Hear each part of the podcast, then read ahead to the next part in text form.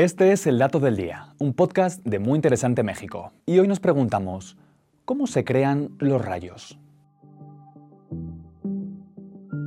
Las tormentas eléctricas se caracterizan por los rayos que a veces sacan uno que otro susto, pero ¿cómo se generan? Lo que percibimos como ese golpe de luz inicia con una separación de cargas eléctricas dentro de una nube. Esta acumulación de partículas con agua, hielo y vapor condensado se carga eléctricamente por el roce y la interacción de sus distintos componentes. La carga negativa se acumula en la parte inferior y crece lo suficiente como para vencer la resistencia del aire. Cuando esto sucede, un flujo de electrones con carga negativa empieza a descender de la nube en forma de zigzag hacia la Tierra. A medida que bajan, chocan con otros átomos en la atmósfera y les arrancan parte de sus electrones que se acumulan en ese viaje hacia la superficie terrestre. Ya en Tierra sucede algo similar. La proximidad de los electrones hace que en el suelo se acumulen cargas positivas que tienden a ir a su encuentro. Para poder subir usan cualquier objeto conductor como edificios, árboles o incluso seres humanos.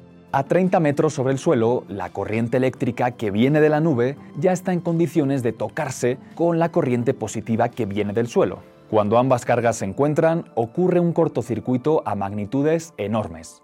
En menos de una milésima de segundo, 100 trillones de electrones llegan a la Tierra. Esta colisión, además, ioniza todo el aire alrededor y lo calienta a unos 50.000 grados centígrados, provocando cada vez más descargas. Para que te hagas una idea, cada metro de aire caliente brilla tanto como un millón de focos de 100 watts. Este brillo es lo que percibimos como el rayo, y a los ojos humanos pareciera que desciende hacia la Tierra. Además, estas descargas van seguidas, una tras otra, hasta en cuatro pares de acción-reacción, lo que ayuda a drenar por completo la nube.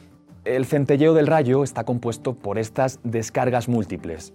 Cada ciclo tarda dos centésimas de segundo, que son demasiado rápidas para que el ojo humano pueda verlas por separado, pero que aparentan parpadeos en el rayo.